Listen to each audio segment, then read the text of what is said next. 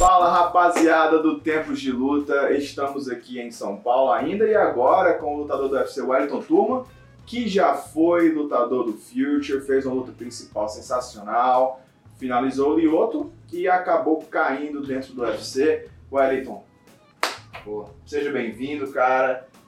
Explica pro público quem é o Wellington Turma, de onde você veio, como é que foi sua carreira até hoje.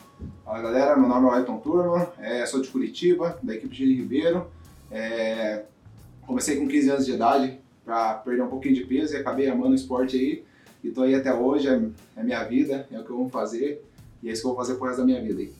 Legal. A gente sabe, é, turma, que quando você fez a sua luta principal aqui no Future, muito era falado de que você não era o favorito, até porque né, tudo que envolvia a luta, o Lioto era um cara que já tinha sido um ex-tuff, já tinha pouco mais de, de rodagem, e você conseguiu surpreender todo mundo. Como é que estava a tua cabeça para aquela luta em específico? E tu, tu achava que conseguiria acontecer tanto que aconteceu por conta daquela vitória? Sim, eu tava bem focado para essa luta, cara. É, eu sabia que o dia, o dia dele era até a sexta, o dia da pesagem. Meu mestre falava isso para mim. É, eu sabia que estava na minha hora, tanto que depois da luta eu falei que era meu tempo, meu tempo dentro da UFC, o dele já tinha passado. E eu sabia que eu podia fazer aquilo ali dentro. E, pô, eu tava esperando já o contrato com o UFC, acho que demorou um pouco até.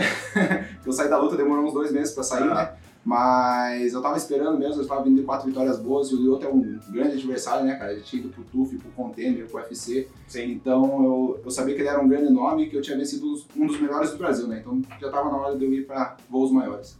E é, você estreou no UFC já no card principal, meio que de última hora, né? Uhum. Como que foi tua cabeça assim, em relação a isso? Tipo, poxa, eu esperei tanto para entrar no UFC e quando me contratam é para entrar de última hora num card principal que era considerado um card bom. Uhum. Como que tava a tua cabeça assim para aquela luta? Cara, eu tava bem feliz na verdade, porque o card principal, né, é uma oportunidade enorme para mim ali. E eu já estava me preparando para essa luta, na verdade, né? Para essa luta não, eu estava me preparando para uma luta duas semanas antes uhum. e acabou caindo essa oportunidade. Eu tive mais duas semanas de preparação, então não foi uma coisa de última hora. E eu tô sempre treinando também, né? Não sou um cara que fica parado. Então, é, essas oportunidades quando aparecem, a gente tem que saber aproveitar, né? Sim. Então, eu soube aproveitar bem, o Dana White postando meu vídeo no dia da luta, então eu estava bem feliz, estava bem motivado. É, e foi uma luta que você perdeu, mas que foi muito parelho. Eu, inclusive, assisti a luta e, pra mim, na, na minha pontuação pessoal, você tinha ganho a luta. Uhum. Mas a gente sabe, é aquele velho ditado, uhum. né? Não deixa na mão dos juízes. A gente sabe que no UFC, ultimamente, tem acontecido muitos resultados é, é, que a gente não concorda, mas é a comissão a gente tem que acabar concordando. E depois, você voltou para sua segunda luta no UFC e conseguiu uma vitória, a sua primeira vitória no UFC e teve toda uma história por trás que começou é, na, na, na pesagem. Então, o que é que eu te pergunto o que é que passou pela tua cabeça, cara, porque é, quando você luta contra um cara como o Marcos Maluco, o nome já tá dizendo tudo. o cara é doido. O cara já é maluco, então você já pode esperar alguma coisa estranha. Quando ele entrou, que eu vi ele com cabelo verde, eu pensei assim, caramba, ele, ele tá de coringa. E aí, quando ele te encarou, o que foi que tu falou pra, aquele, pra ele naquele momento? Cara, a hora que ele entrou, eu falava pra ele que eu era o Batman. então, naquela hora, tu já tava falando pra ele que era o Batman? Falei pra ele, ah, o Batman é um herói, né, cara? E o herói sempre vence, né, cara? Eu acho que ele escolheu um personagem errado ali, mas foi bem divertido, na verdade, porque a, a nossa luta foi uma das mais comentadas, né? Tanto que até no dia da luta a nossa luta teve mais visualização que até a luta principal do Jacaré no canal do YouTube, no, no Instagram, no Facebook, então foi uma coisa muito boa. É, ele é maluco mesmo, cara. Eu já esperava aquilo, eu tinha visto as lutas dele, sabia que podia sair golpes do nada ali, então por isso que eu fiz até uma luta mais segura, mais inteligente, mais na estratégia, para não ter nenhum, nenhum risco de acabar levando um golpe do nada e sendo nocauteado. Né? É, quando a gente, a gente até comentou sobre essa luta no podcast e a gente falou sobre a forma que você dominou a luta. Você realmente dominou muito bem. Você anulou o jogo dele, você cortava os ângulos dele da forma correta, pressionou, não deixou ele evoluir e tentar ficar confortável dentro da luta. Uma coisa que a gente comenta muito também, turma, é justamente a importância que se tornou o microfone quando a gente termina uma luta. Né? Tem cara hoje em dia que está se promovendo, está conseguindo luta pelo título, está conseguindo o atleta mais ranqueado para lutar por conta do que ele fala no microfone. Então, uma coisa que a gente comentou no podcast foi justamente que o Marcos Maluco tentou o momento dele sendo Coringa, mas tu conseguiu a cereja do bolo quando você pegou o microfone no final da luta, Uhum. né? Que você falou que o Batman sempre vence. Então, assim, que sacada foi essa? Foi uma coisa que foi natural na tua cabeça, assim, ou foi uma coisa que tu já tava meio que imaginando Cara, falar? você pode até perguntar pro meu mestre, um dia antes da luta eu tinha falado pra ele que quando eu ganhasse a luta eu ia falar que o Coringa sempre perde.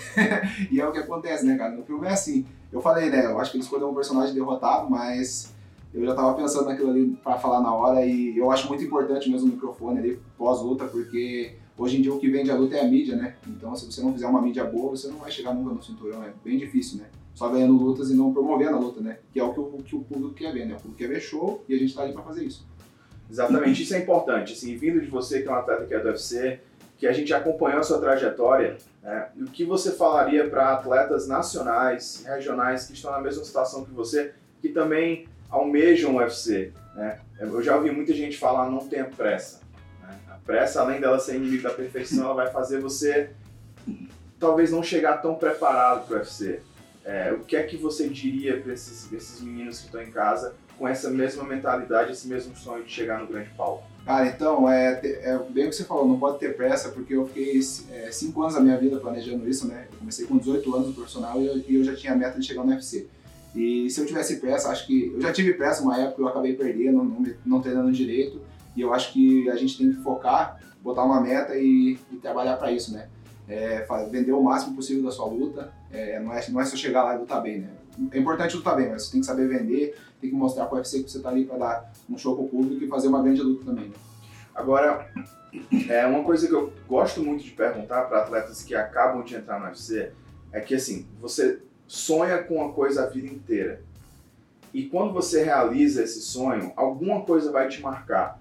Então assim, quando tu foi contra... entre tu ser contratado e tu fazer a tua primeira luta, seja a sua entrada, seja entrando no cage, o que foi que mais te marcou de tu dizer assim, putz, cheguei? Porque muita gente fala, não cai a ficha até você tá lá, assinar lá o né? contrato. Mas, porra, quando você chega e você vê o ambiente, o que foi que mais te marcou? Cara, o que mais me marcou e que foi uma das coisas que me afetou bastante durante a primeira luta foi o Bruce Buffer na minha frente.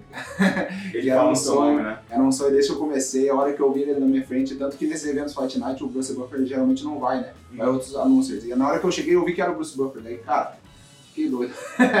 foi, bem, foi bem legal e na hora que eu vi ele lá na minha frente, assim, tipo, porra, falei, caraca, cara, que doido. Então foi uma das coisas mais, mar- mais marcantes pra mim ali dentro do UFC. E assim, o fato de você ter sido meio que colocado na fogueira pra fazer uma primeira luta num card principal contra um cara duro, ter feito uma luta dura, ter perdido por decisão, isso te deixou mais confortável na segunda luta? Cara, na verdade eu fiquei bem feliz com essa luta. Eu, eu sempre falei que eu quero lutar com os melhores. Eu acho que isso vai me levar mais rápido pro topo. O Carl Robertson é um grande adversário, né, cara? E eu acho que eu consegui fazer uma grande luta com ele, mesmo com essa pressão de estreia, tudo. Então eu fiquei bem feliz. E eu sabia que na segunda luta eu já ia até lá me sentir mais em casa. A hora que eu cheguei lá, eu vi que ali é meu lugar. Eu já tava mais me sentindo em casa, assim. A hora que eu vi o Bruce Buffer já foi uma coisa normal pra mim. Eu só queria Uhum. bater no Marcos Maluco, só. que é o meu trabalho, né? É, você tá com uma, uma derrota, uma vitória na organização, 2020 começando. Quais são os planos para esse ano, as projeções, as, as projeções em termos de aonde você quer chegar? A gente sabe que às vezes no UFC, ou tudo acontece muito rápido, É. ou acontece muito devagar. Então, quais são as projeções para o Wellington Turma e sua equipe para o ano de 2020? Cara, eu quero lutar o mais rápido possível. Eu saí da luta com o Marcos Maluco sem nenhuma lesão, uma lesão grave, né? Que é, que é muito bom. que é muito bom, sim. Saí com só algumas dores, né? Que são normais desse mundo que a gente tá, né? E eu quero lutar o mais rápido possível, abril, maio. Eu queria até lutar no UFC Brasília, mas não sei se vai rolar. Uhum. Mas eu tô pronto pra lutar o quanto antes. Acho que eu não tô na hora de pedir cinturão, nada. Eu só quero Sim. trabalhar, ganhar dos melhores e, e fazer meu nome lá dentro. Tu tem alguma superstição? Porque tem cara que tem isso, né? Ah, eu só vou usar a mesma coquilha, eu só vou lutar com aquela cueca, eu só posso entrar com o pé direito. Tu tem alguma coisa parecida com isso? Tem, assim, toda hora, toda hora que eu entro no octógono, eu faço sinal da cruz e bato o pé direito no chão. É, a gente vê muito isso, né? Eu já vi cara que, ah, só pode ser a mesma cueca. O cara usa- só usava a cueca pra lutar, mas o problema é que ele não lavava. Nada, não, não dá, né? Aí eu acho que a parte da, da, da, da estratégia era ficar com É, mau cheiro e. Aí o adversário fica perdido. Agora, assim, quando eu faço essas entrevistas, turma, eu, eu gosto muito de fazer pergunta diferente, tá? Então vamos lá. O Miltinho se assustou com a pergunta que eu fiz. Agora eu te pergunto: se tu tivesse um saco de 20 quilos e tu pudesse encher ele com qualquer coisa menos dinheiro, com o que é que tu enchia? Com comida, pô. por, isso que eu, por isso que eu gosto desses caras mais pesados, porque eles me entendem. Quando o cara pergunta pra mim sobre um É saco de 20 quilos, a primeira coisa que eu vou pensar é em comida. É o segredo da força, né, cara? Exatamente, exatamente. Então, fica a dica, galera. Se você tem um saco de 20 quilos, Enche de comida. co- É. enche de comida. Exatamente. Agora, pegando esse gancho do Batman, né? Já, já, já teve gente no dia, no dia da luta fazendo arte tudo, Já. depois fala no microfone, lá o turma lá bonitão, com o símbolo do Batman nos peitos e tal. Cara, eu te pergunto, você sendo o Batman, quem é o seu Coringa? E é meu Coringa? Do, dentro do UFC ou. qualquer lugar do mundo, na vida, no trânsito, o vizinho, o síndico do condomínio. Cara, acho que não teve nenhum Coringa. Putz. O meu Coringa foi o Marcos Maluco, né? Mas O já, Coringa dele foi o Marcos já me livrei dele. já tá no E passado. agora a pergunta mais legal. Eu tô gostando de fazer essa pergunta porque é um questionamento pessoal meu. certo? Vamos lá. Tu tá no banheiro. Tu vai colocar o papel higiênico no rolinho, no rolinho do papel higiênico lá no negocinho que segura. A pontinha do papel higiênico vai por cima ou por baixo? Por cima. Eu tô dizendo pra vocês É, que não tem pô. como você colocar a pontinha do papel higiênico por baixo. corta antes, pô. É tra... Ó, tá vendo? Ah, moleque. Encontrei minha cara metade. Corta! Você tem que colocar a pontinha do papel higiênico por cima. pessoal. O Wellington Turno do UFC tá falando pra vocês. Pontinha pra cima. Saco de certa, 20 galera. quilos, comida. Não tem nada melhor. Né? Tamo, pô. Mata a da minha panela. Dicas preciosas, pessoal. Então, galera, mais uma vez obrigado por acompanhar a gente. Wellington, muito obrigado por estar com a gente aqui na mais uma jornada. O Turma vai fazer parte da transmissão em português, né? Tá se acostumando com as câmeras, tá gostando do glamour, que não é nada glamuroso pra você. Tá, você tá na frente da câmera. Se tu vê, todo mundo que tá aqui atrás, tá o É. pai do Batman, tá o, teu, o colega de treino do. Batman. Bonito demais, né? Tá, a Vika Bueno tá aqui rindo sozinha, então não é esse glamour que eu tô pensando. A campanha tocando, a camareira querendo saber se é pra arrumar o quarto. Então, enfim, continuem acompanhando a gente. Turma, muito obrigado, boa sorte na sua jornada. Aliás, boa sorte não, eu não gosto de dizer boa sorte, eu gosto de dizer boa luta, Uma luta. porque se você treina bem, Não você não de precisa sorte. de sorte. É, fala pra galera das tuas redes sociais que eles te acompanharam, acompanharam o teu trabalho, da tua equipe também. Eu que agradeço aí pela, pelo convite, é sempre um prazer estar aqui. E meu Instagram é arroba turmamma, o Instagram do meu mestre é arroba Ribeiro. Acompanha lá quem quiser seguir a gente, só acompanhar lá e seguir nosso trabalho. E é Valeu, isso. Valeu, rapaziada. Fiquem todo mundo com Deus, bom treino e boa luta. Valeu! Valeu.